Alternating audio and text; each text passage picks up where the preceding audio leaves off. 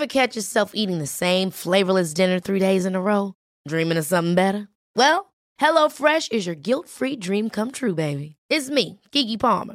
Let's wake up those taste buds with hot, juicy pecan-crusted chicken or garlic butter shrimp scampi. Mm. Hello Fresh. Stop dreaming of all the delicious possibilities and dig in at HelloFresh.com. Let's get this dinner party started.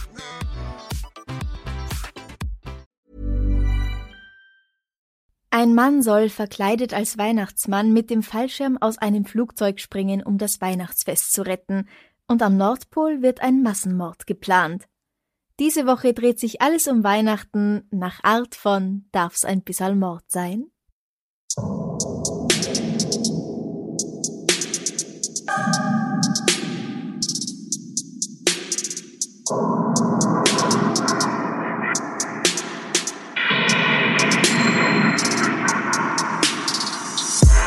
Servus, Christi.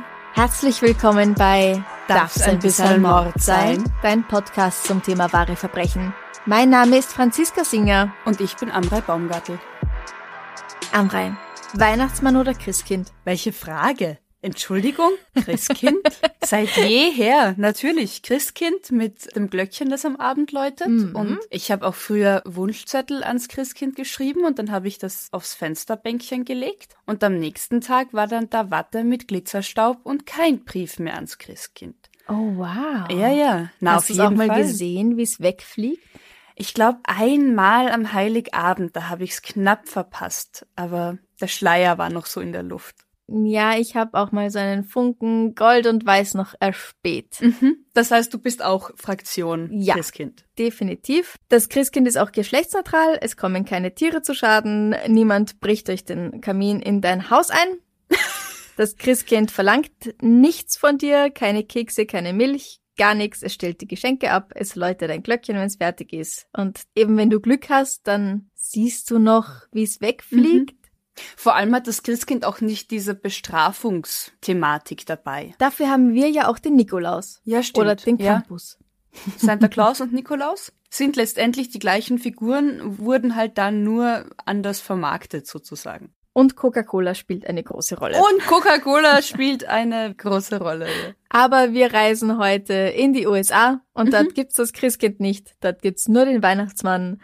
Und um den geht es heute in gleich zwei Geschichten, zumindest am Rande. Wir steigen also in den Flieger und begeben uns nach Alaska in die Kleinstadt North Pole. Die heißt nur so, sie liegt von Norden nach Süden gesehen ziemlich in der Mitte von Alaska und ist circa 2700 Kilometer südlich vom tatsächlichen geografischen Nordpol. Und ich habe Kleinstadt gesagt, aber Kleinstadt klingt größer, als es eigentlich ist. North Pole hat um die 2100 Einwohner. Also das wird bei uns als Dorf gelten. Ja, süß. Diese Stadt wurde Mitte des letzten Jahrhunderts gegründet. Früher gab es hier zwei Ölraffinerien, heute gibt's hier nur noch Weihnachten. Und zwar das ganze Jahr über. Da der Weihnachtsmann der Legende nach vom Nordpol kommt, gibt es in diesem Ort alles, was mit ihm und dem Nordpol zu tun hat. Straßennamen wie Santa Claus Lane und St. Nicholas Drive und die Straßenlaternen sind mit Zuckerstangen verziert. Vor dem Santa Claus Haus steht eine 15 Meter große Statue vom Weihnachtsmann. Das ganze Jahr über kann man hier Süßigkeiten, Christbaumschmuck und andere weihnachtsbezogene Dinge kaufen in diesem Santa Claus Haus. Und in der echten Weihnachtszeit kann man dann Fotos mit dem echten Weihnachtsmann machen. Also mit dem einzig echten. Ja, mit dem Mit einzig. dem ureigenen, echten. Mhm. Wie du dir bestimmt vorstellen kannst, ist so ein Ort, an dem es das ganze Jahr lang nur eine Saison gibt, nämlich die Weihnachtszeit, an dem eine Vielzahl von Erwachsenen im Weihnachtselfenkostüm jeden Tag zur Arbeit gehen und an dem mindestens eine Person wohnt, die ihren Namen offiziell in Santa Claus hat umändern lassen, ein bisschen seltsam. Und das macht sich auch in den Köpfen mancher Menschen bemerkbar. Na, vor allem ist Weihnachten ja nichts Besonderes mehr, wenn du das ganze Jahr über Weihnachten hast. Das oder? sehe ich auch so. Es ist so. Wenn Kinder in den USA einen Brief an den Weihnachtsmann schreiben und in den Briefkasten werfen, dann landet er mit großer Wahrscheinlichkeit hier in North Pole. Beantwortet wird er von irgendwelchen Menschen, die als Elfen im Auftrag vom Weihnachtsmann zurückschreiben. Jedes Jahr im November und Dezember steht etwas Besonderes auf dem Stundenplan der sechsten Klasse der örtlichen Highschool. Die elf- und zwölfjährigen Kinder bekommen einen Stapel mit Briefen, die sie dann als Elfen zu beantworten haben. Was? Die elf- bis zwölfjährigen bekommen die Aufgabe, das ist doch fies. Da glauben ja viele noch selber an den Weihnachtsmann. Und dann habe ich Unterricht und dann kriege ich im Unterricht so einen Packen und sag dann, ja, tu mal so, als wärst du Elfe. Schreib mal den Kindern zurück. Ja. Weil es gibt eigentlich gar keinen Weihnachtsmann. Ja, Das ist ja fies. genau. Du hast recht. Das ist so ein Alter, wo viele noch selber sehr kindlich sind und gern noch an den Weihnachtsmann oder hierzulande auch an das Christkind glauben. Und das ist ja auch schön. Und für die, die dann in der Schule das allererste Mal damit konfrontiert werden, kann das ein ganz schöner Schock sein. Ja, aber hallo. Und vielleicht ist es genau dieser Schock, der in diesem seltsamen Ort, an dem Wahrheit und Dichtung irgendwie verschmelzen, dazu führt, dass im April 2006 sechs Kinder verhaftet werden, weil sie geplant hatten, ihre Mitschüler zu töten. Bitte. Sechs Buben aus der siebten Klasse, alle 13 Jahre alt, werden verhaftet, weil sie einen Plan geschmiedet haben, wie sie mit Messern und Handfeuerwaffen in ihre Schule gehen, dort die Elektrizität und die Telefonleitungen kappen und an einer Schule, die vielleicht 500 Kinder fasst, ihre Lehrer und Mitschüler erschießen und abstechen wollen. Sie haben sogar, fast wie der Weihnachtsmann, eine Liste erstellt, darauf stehen die Namen derjenigen, die sie an diesem Tag töten möchten. An diesem Tag. Das heißt, der Tag ist tatsächlich festgehalten. Mhm. Das ist nicht jetzt so irgendein Hirngespinst, wo man sagt, ja, irgendwann bringe ich alle um. Mhm. Da gibt's tatsächlich einen Plan dahinter. Ja, es steht tatsächlich ein Tag fest. An diesem Tag erscheint der Bub, der die Waffen mitbringen sollte, nicht zum Schulunterricht. Und wahrscheinlich passiert nur deswegen nichts. Der Plan wird nach hinten verschoben und durch diesen Aufschub bekommt jemand von den Eltern der Kinder etwas von diesem furchtbaren Plan mit. Also da plaudert dann doch irgendjemand aus, der sich nicht so ganz wohlfühlt damit. Es ist nämlich so, beteiligt sind nicht nur diese sechs Burschen, die festgenommen werden, das sind nur die Anführer, die Pläne-Schmieder. Von dem Plan gewusst haben noch ungefähr 15 weitere. Also insgesamt 21 Kinder. Mhm. Und du sagst, an der Schule sind circa 500. Das heißt, sagen wir, im Schnitt hat jede Schule, was, zwölf Klassen sowas? Insgesamt? Ja, Dann hätten wir circa, haha, warte mal, 500 durch 12. Ja, irgendwie ein bisschen mehr als 40 Schüler pro Jahrgang. mhm. Dann ist das eigentlich der halbe Jahrgang dieser siebten Klasse. Weil die sind ja alle in der gleichen Schulstufe. ja, genau. Das ist schon viel. Also ich meine, ich würde es ich würd's vielleicht nachvollziehen können, wenn man sagt, okay, die drei, die immer gemobbt werden, die schließen sich zusammen und schließen einen Pakt. Aber 21 Kinder von einem Jahrgang ist es schon Das einiges. ist schon extrem viel, ja.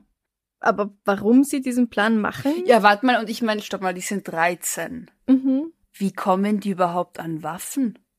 Ja, das ist eine sehr gute Frage. Erstens sind wir in Alaska. Das ist immer noch ein Teil der USA und zwar ein republikanischer Teil. Hier ist es nicht so schwer, an eine Pistole oder an ein Gewehr zu kommen und es hat dort auch so gut wie jeder eine Waffe.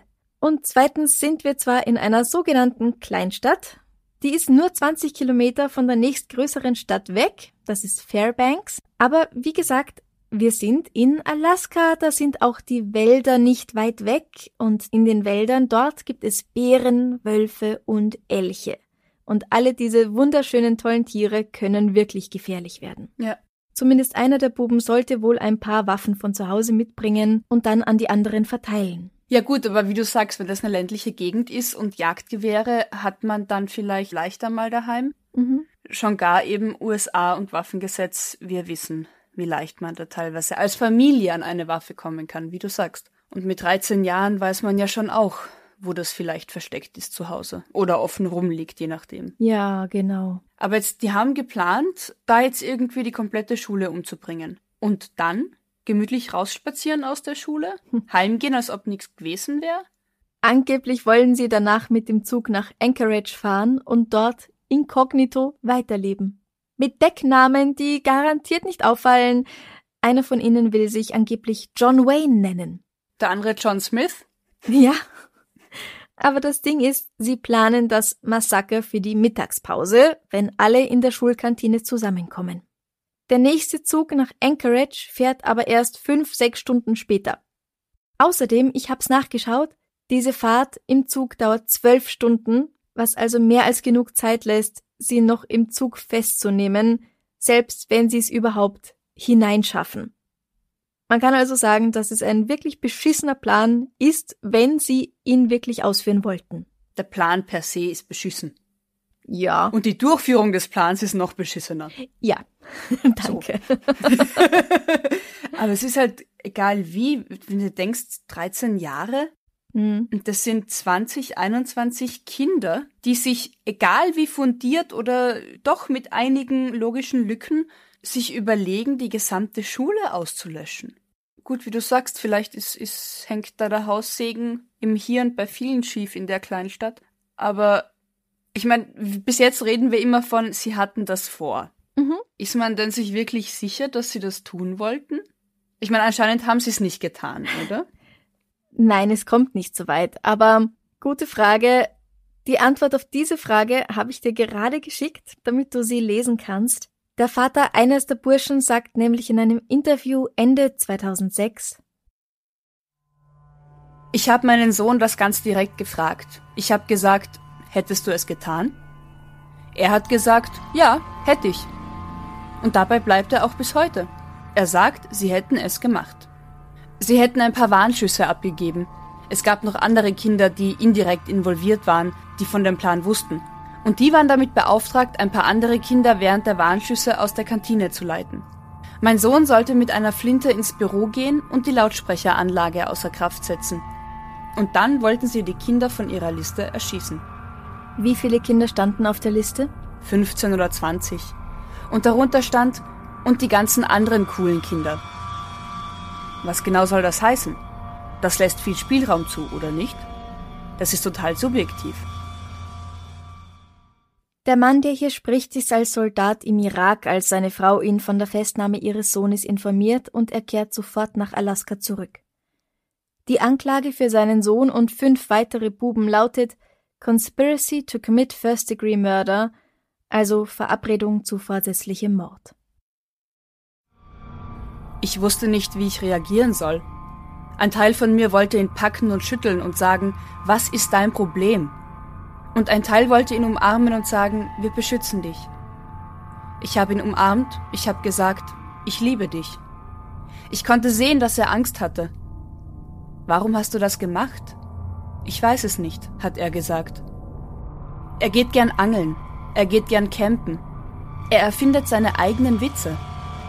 Von diesen Kindern hätte man das nicht erwartet. Er kommt aus keiner zerrütteten Familie. Ich meine, wir haben unsere Probleme, aber er wurde nie misshandelt. Ich nehme keine Drogen, ich bin kein Alkoholiker. Ich verbringe Zeit mit ihm. Früher, als er klein war, war ich Coach von seinem Baseballteam. Bei uns gibt es Regeln. Er zieht sich nicht an wie ein Goth, das darf er nicht. Er darf keine Baggy Pants anziehen, die bei den Knien hängen. Er darf sein Cappy nicht schief aufsetzen und rumlaufen wie ein kleiner Punk. In seinem Zimmer darf er keine Poster aufhängen, die Gewalt zeigen, und er darf auch keine gewalttätigen Videospiele spielen. Er war noch nie allein im Einkaufszentrum. Er hat keine CDs, wo Gewalt ein Thema ist, wie zum Beispiel Rap-CDs. Dieses Zeug passt einfach nicht in unser Leben. Hm. Was sind deine Gedanken dazu, wenn du das so liest? Sehr, sehr gedrillt. Naja, ein Soldat, ja. Vielleicht bin ich beeinflusst, weil eben, wir haben ja gerade erfahren, er ist Soldat aus dem Irak Mhm. oder im Irak stationiert. Aber es sind schon, wie er das so aufzählt, sehr viele Fakten. Das passt nicht und das wird nicht stattfinden und das ist nicht. Ja, also schon Ähm, sehr streng, ne? Sehr streng, ja. Und ich kann mir vorstellen, wenn der Vater Soldat ist und auch tatsächlich im Irak im Krieg, dann, wenn er nach Hause kommt auf Heimaturlaub, dann bringt er auch seine Traumata von dort mit. ja. Also das kann man nicht einfach dort lassen. Selbst Ja. wenn er versucht, sich zusammenzureißen, es kann mir keiner erzählen, dass es so ganz ohne irgendwas an dir vorbeigeht. selbst wenn, also selbst wenn er sich gut zusammenreißen kann, sein Sohn ist 13. Der kriegt ja mit, was sein Vater arbeitet. Ja. Der kriegt ja mit, was Krieg bedeutet. ja. Also ich glaube, ich will mich nicht in die Lage versetzen, zu wissen, dass ein Angehöriger von mir, ein Familienmitglied, ein lieber Mensch, irgendwo im Kriegsgebiet arbeitet. Zu wissen, da wird geschossen, da wird gemordet und das ist sein Beruf. Ja, und zwar nicht bei Ärzte ohne Grenzen, sondern als auch Mensch mit Waffe und mhm. Aufträgen. Und dann ist es auch so, das Kind ist ja mit der Mutter zu Hause in Alaska. Der kriegt ja auch mit, eben, dass der Papa die ganze Zeit weg ist und dass das für die Mutter schwer ist. Ja. Und für ihn ja auch. Er vermisst seinen Vater wahrscheinlich auch. Naja, und dann eben diese Regeln. Also ja, ich finde, es klingt schon ziemlich streng, wie er das so aufzählt. Das, mhm. das, das, das, Richtig, das. ja. Und aus diesen Regeln dann auszubrechen. Und in dem Alter willst du ja auch oft einfach so sein wie dein Papa. Auch mal schießen wie Papa. Das ist es. Ich glaube halt, es ist ja auch irgendwie, es ist Papas Beruf, mit einer Waffe rumzurennen und teilweise auch auf Leute zu schießen. Ja. Und ich weiß, ich spreche das gerade inhaltlich sehr reduziert runter. ähm, man könnte da jetzt mit Kriegstaktiken und so kommen. Aber unterm Strich ist es genau das. Da sind Menschen, die werden bezahlt dafür, dass sie mit Waffen rumlaufen. Und wie es bei den anderen Kindern zu Hause aussieht, wissen wir nicht. Vielleicht gibt's da noch mehr, deren Väter im Irak sind oder auch deren Mütter vielleicht oder die sonst irgendwelche Probleme haben zu Hause. Ja, wir haben nur die Aussage von diesem einen Vater, der nie daheim ist. Das ist natürlich auch, muss man schon wirklich sagen, die perfekte Person zum Befragen, weil der sich total auskennt, wenn er nie daheim ist. Wie denn sein Sohn eigentlich so ist. Aber die Mutter war ja daheim mit ihm. Mhm. Hat die da was gemerkt irgendwie? Äußert die sich oder an dem Tag, wo das hätte stattfinden sollen, dass er da vielleicht irgendwie anders drauf war oder so? Nein, anscheinend nicht. Der Bub hat sich angeblich ganz normal verhalten, obwohl er ein paar Stunden später mit seinen Freunden zusammen einen Massenmord geplant hatte. Das heißt, tatsächlich das Einzige, was das verhindert hat, war, dass dieser eine Bub, der Waffen hätte mitbringen sollen, nicht kam. Ja. Das heißt, zum Massenmord haben die Waffen gefehlt. Ja, so ist es. Hm. Weißt du das? Sind das alles Einzelkinder? Weil es ist ja nochmal ein Unterschied. Das ist eine Kleinstadt. Das heißt, wahrscheinlich alle, die zur Schule gehen, gehen dort zur Schule. Mhm. Es macht ja nochmal einen gravierenden Unterschied, ob ich da vielleicht noch einen Bruder oder eine Schwester dort habe. Das ist eine gute Frage oder und ich als Einzelkind bin da nicht drauf ah. gekommen. Wir wissen jetzt nur von diesem einen Buben und er hat tatsächlich eine Schwester, die auch auf seine Schule geht. Aber an die denkt er nicht bei seinem Plan und die anderen wahrscheinlich ebenso wenig an ihre eigenen Geschwister oder an die Geschwister der anderen. Dieser Bub sagt zu seinem Vater, dass sie ja nur die bösen Kinder erschießen wollten. Aber den Kugeln, denen ist halt wurscht, wen sie treffen. Die gehen in Leute rein und durch Leute durch, egal wie du die findest und ob das deine Schwester ist oder nicht. Aber darauf hatten sie alle wohl keinen einzigen Gedanken verschwendet. Also da noch sehr, sehr kindlich. Und vor allem, wenn es mehr als ein Mensch ist, nur weil ich sage, ja, aber ich treffe meine Schwester nicht, wie du sagst, dem anderen ist mhm. deine Schwester vielleicht egal, weil der schaut nur, dass sein Bruder nicht geht. Also, wie du sagst, dieses ganze Vorhaben ist sehr kindlich in dieser Brutalität. Es ist ja auch biologisch der Fall, wir hatten es ja auch schon mal in der Folge, dass das Gehirn von Jugendlichen nicht so funktioniert wie von Erwachsenen. Mhm. Das heißt, gewisse Dinge oder Konsequenzen oder Momente können sie ja gar nicht so ganz genau einordnen. Ja, ganz genau. Das Gehirn ist während der Pubertät wie eine Baustelle, so kann man sich das vorstellen. Und das Gehirn entwickelt sich nicht langsam und gleichmäßig. Einzelne Teile müssen erst ihre richtige Form entwickeln, bevor sie sich dann in das Gesamtbauwerk einfügen. Das heißt also, manche Teile brauchen lange, um sich zu entwickeln, und zack, ganz plötzlich sind sie fertig und spielen wieder mit. Daher sind Jugendliche in der Regel oft impulsiv, irrational und bereit, hohe Risiken einzugehen. Außerdem ist die Zahl der Dopaminrezeptoren bei Jugendlichen offenbar noch relativ klein und darum scheinen sie Situationen, die Erwachsene schon für aufregend halten, als weniger spannend wahrzunehmen.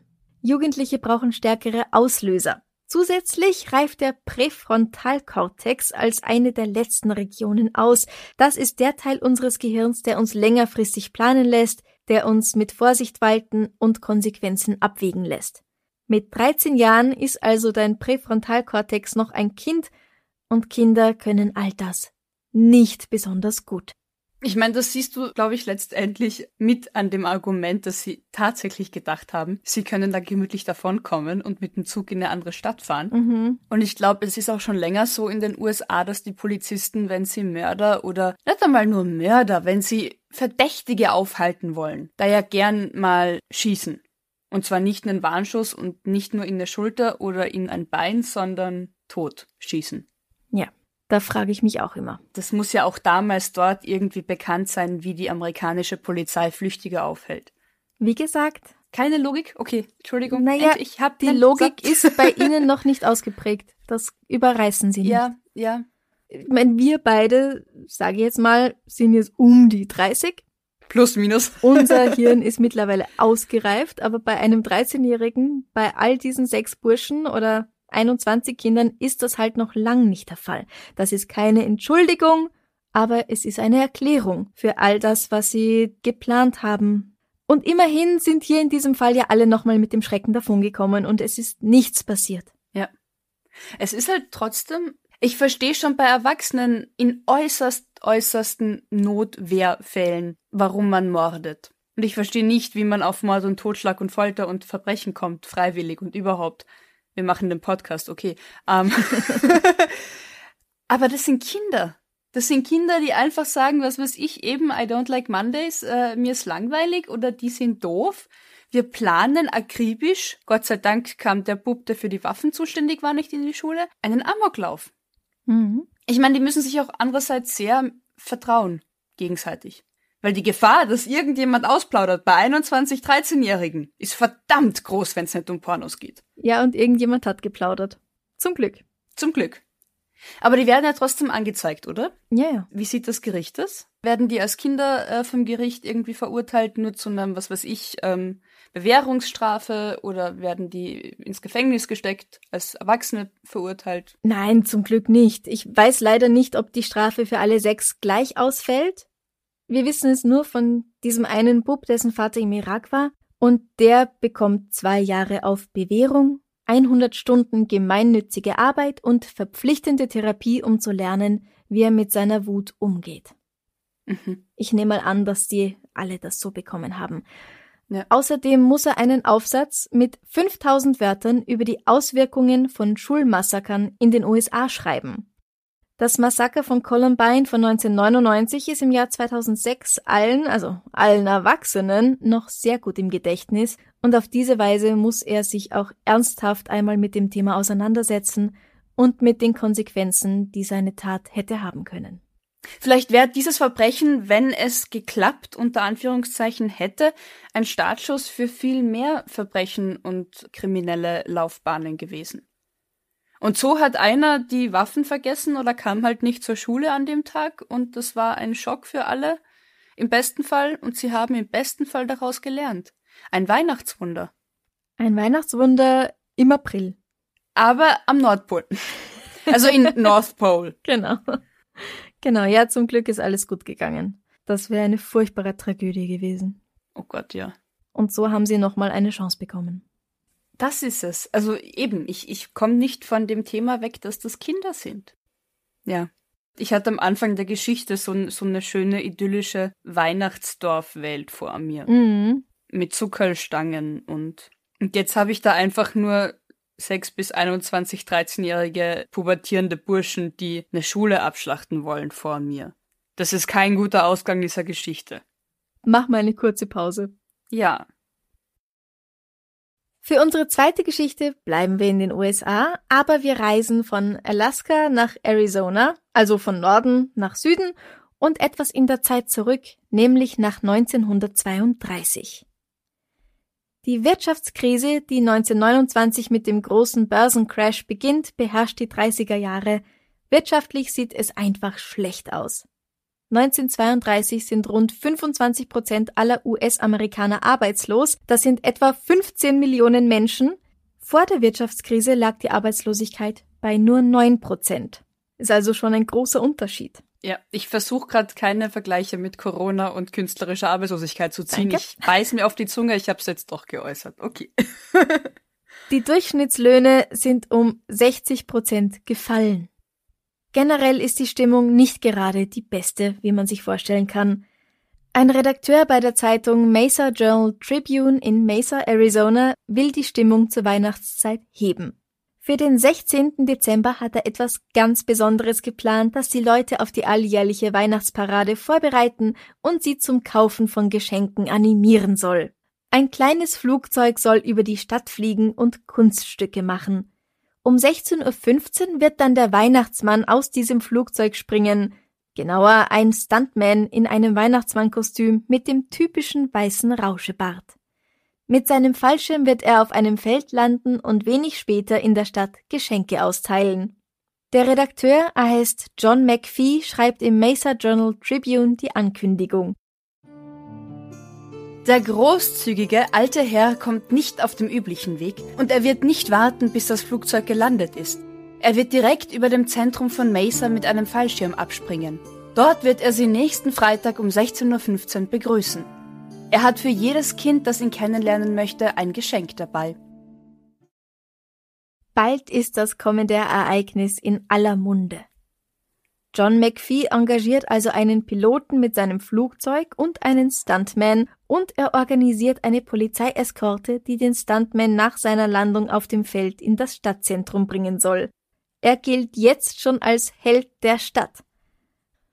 Am Tag der Parade findet John seinen Weihnachtsmann besoffen auf. Er ist so betrunken, dass er den Stunt unmöglich ausführen kann.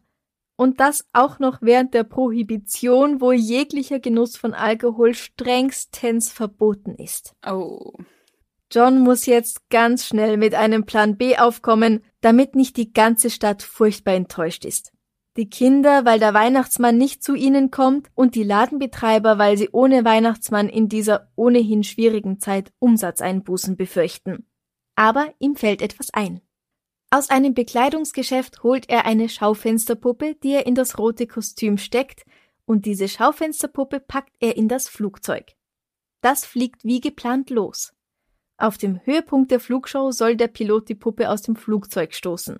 Ob dieser Weihnachtsmann eine Mimik besitzt oder nicht, das wird schon niemandem auffallen. Hauptsache es ist rot mit einem weißen Bart. Ja. Nach der Landung wird John dann die Puppe entkleiden, sich selbst in das Kostüm schmeißen und als Weihnachtsmann mit der Polizeieskorte in der Stadt Hände schütteln und Geschenke an die Kinder verteilen. Die Menschen warten in der Stadt Mhm. und der landet außerhalb am Feld. Mhm. Das heißt, niemand sieht und ist total verstört, weil da ein fremder Mann kommt und den Weihnachtsmann die Puppe entkleidet. und, okay. Nein. weil das fände ich verstörend. Das heißt, die sehen da tatsächlich einfach nur aus der Ferne was Rotes aus einem Flugzeug purzeln. Ja. Und sehen dann den Weihnachtsmann live in der Stadt. Ja. So der Plan. Okay. Um Viertel nach vier am 16. Dezember 1932 steht eine gebannte Menschenmenge auf den Straßen von Mesa. Kinder sitzen auf den Schultern ihrer Väter, sie klettern auf Telefonmasten, um besser sehen zu können, und die Ladenbesitzer reiben sich in freudiger Erwartung auf das beste Weihnachtsgeschäft seit langem die Hände. Das Flugzeug startet. Es macht ein paar Kunststücke. Dann erscheint der Mann in Rot und Weiß in der Tür. Er springt, er fliegt, und er fällt zu Boden wie ein Stein. Der Fallschirm öffnet sich nicht. Was John McPhee nämlich nicht bedacht hat, ist, dass dafür irgendjemand die Reißleine hätte ziehen müssen. Die Kinder schreien und weinen, ihre Eltern stehen mit offenem Mund da, alle beobachten diese unfassbare Tragödie, die sich vor ihren Augen abspielt. Sie sehen alle zu, wie der Weihnachtsmann zu Tode stürzt. Einige Arbeiter auf einem nahegelegenen Feld sind so schockiert, dass sie davonlaufen und dabei sogar einige über einen Stacheldrahtzaun drüber springen. Sobald die Puppe gelandet ist, sprintet John auf sie zu, entkleidet sie und zieht sich das Kostüm an, dann rasen sie in das Stadtzentrum. Aber als er mit der Polizei dort ankommt, sind die meisten Kinder bereits zu Hause, sie sind ein heulendes Häufchen Elend. Bei einer Frau setzen durch den Schock sogar vorzeitige Wehen ein. Die Parade ist aber schon gestartet und sie geht trotzdem weiter. Sie wirkt jetzt allerdings mehr wie eine Leichenprozession. John McPhee, der Mann, der Weihnachten retten wollte, ist nun dafür verantwortlich, dass das Weihnachtsfest in diesem Jahr komplett ruiniert ist. Aus Angst vor der Rage seiner Mitmenschen verlässt er die Stadt für einige Tage. Bei seiner Rückkehr erscheint im Mesa Journal Tribune ein Artikel, der diesen Vorfall zu erklären versucht.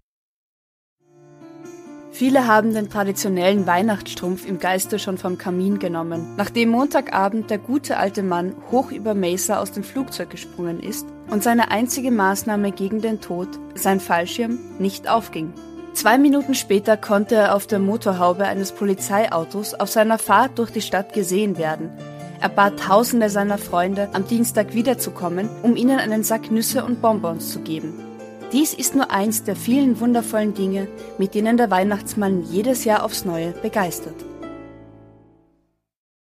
Aber auch diese Erklärung zieht nicht wirklich bei den Leuten von Mesa. Der Schock sitzt einfach viel zu tief und die Geschichte des Mannes, der den Weihnachtsmann getötet hat, wird seither in der Stadt jedes Jahr zur Weihnachtszeit wiedererzählt. In Zeiten, wo eh alles mies ist. Und da freut man sich auf ein Event und dann wird er einfach auf den Boden geschmissen. Ich könnte mir vorstellen, dass das teilweise, dass diese Kränkung echt tief sitzt bei den Leuten. Ich glaube, dass es wirklich der Schock ist, dass man glaubt, man sieht gerade einen Menschen sterben.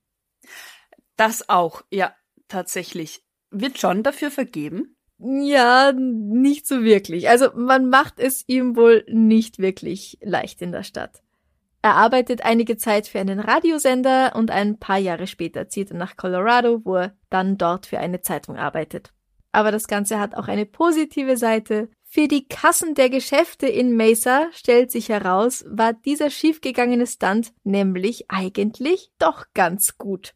Weil die Kinder so außer sich sind, kaufen die Leute ihnen in diesem Jahr nämlich besonders viele Geschenke. Oh. Der Mann, der den Weihnachtsmann getötet hat und Tausende von Menschen für immer traumatisiert hat, hat also trotzdem irgendwie Weihnachten gerettet. Ein Weihnachtswunder. ja. genau. Aber ich gebe dir schon recht, wenn, wenn man da denkt, wow, da springt ein Mensch. Es hat ja niemand gewusst, dass es. Eben, Mhm. eben.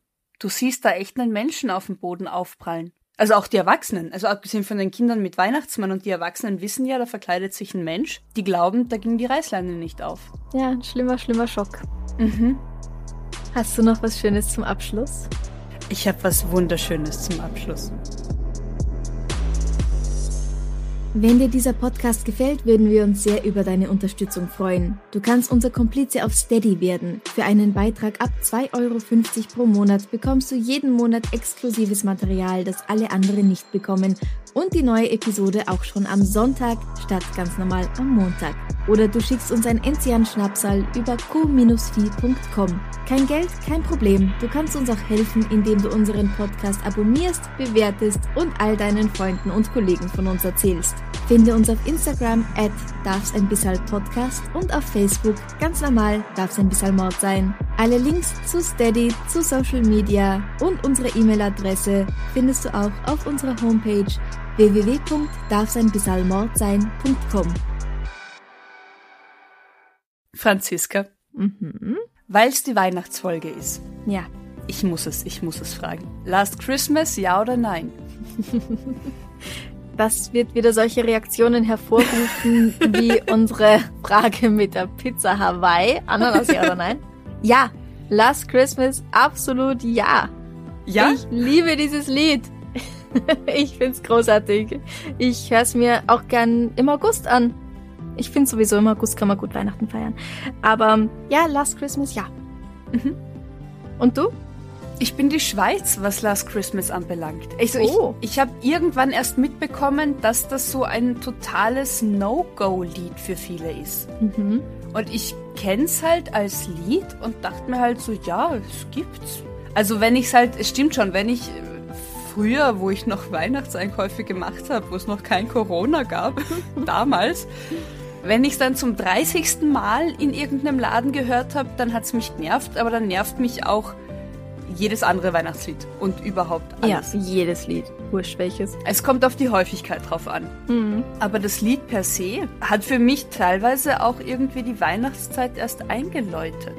Weißt Ja. du? So, das erste Mal im Radio Last Christmas. Das erste Mal beim Einkaufen Last Christmas. Das mag ich. Und ich verbinde für mich mit Last Christmas irgendwie, bei uns in der Kleinstadt gab es eine Eislauffläche, die war mini, mini klein.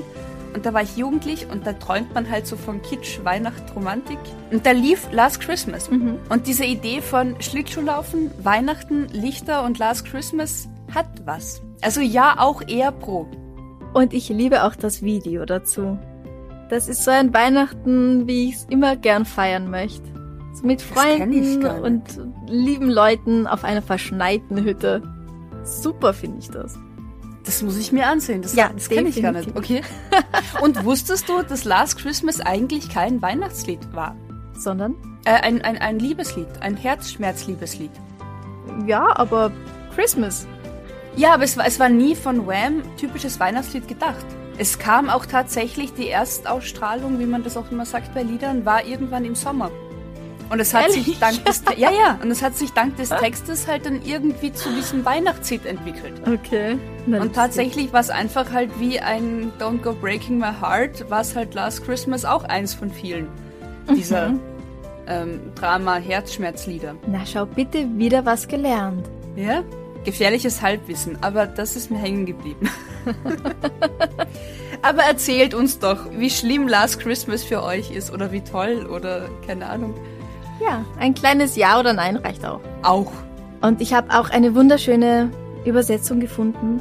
Letztes Jahr zur Weihnachtszeit hab ich dir mein Herz geweiht, doch schon am Stephanie-Tage warst du fort, o Schmerz, o Klage. Wow! ich find's wunderschön. Wow! Von wem? Von Christoph Krall, ein Kabarettist. Ah ja, das ist die österreichische Version davon. Jetzt habe ich einen Ohrwurm. Wunderbar. Toll. ja dann, behaltet euch diesen Ohrwurm. Bevor wir gehen, bedanken wir uns noch bei unseren neuen Komplizen diese Woche. Bei Juana M., Lisa L., Antonia G., Johanna S., Henrik R., Dirk L., Bettina H., Michaela R., Sabrina S., Nina S., Lisa S., Andrea O., Alexander S., Julia H., Jule oder Jule P. Natalie M. Daniel S. Tina G. Jessica. Anke K. Sarah F. Franziska S. Max K. Evi Urlaubsreif. Sabrina M. Janina N. Elke S. Armin Z. Julia M. Christina W. Thomas H. Sven P. Enrico D. Diana L. Hanna T. Eva N. Denise S. Sorea R. Mareike M und Juli oder Julie M. Herzlich willkommen. Wunderbar, wunderschön, dass ihr unsere Komplizen seid. Wir danken ganz herzlich. Urleiwand. Wir machen jetzt keine Weihnachtspause, wir machen weiter. Es gibt auch nächste Woche wieder eine Folge. Mhm. Und bis dahin. Pussy. Baba.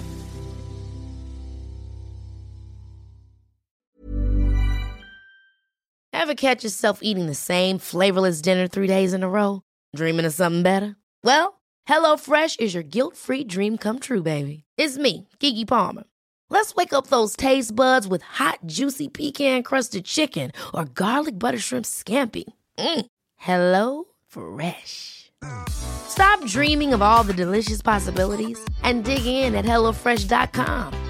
Let's get this dinner party started.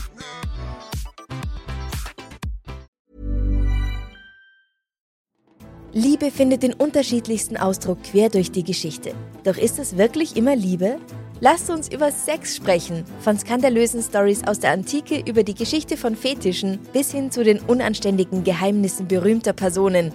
Bei Liebesgeschichte gehen wir der Entwicklung der menschlichen Sexualität auf den Grund. Unterhaltsam, lehrreich und im besten Sinne des Wortes tabulos stellt Franziska Singer, das bin ich, jede Woche die Frage, wer, wann, mit wem und wie. Wer Liebesgeschichte überall, wo es Podcasts gibt.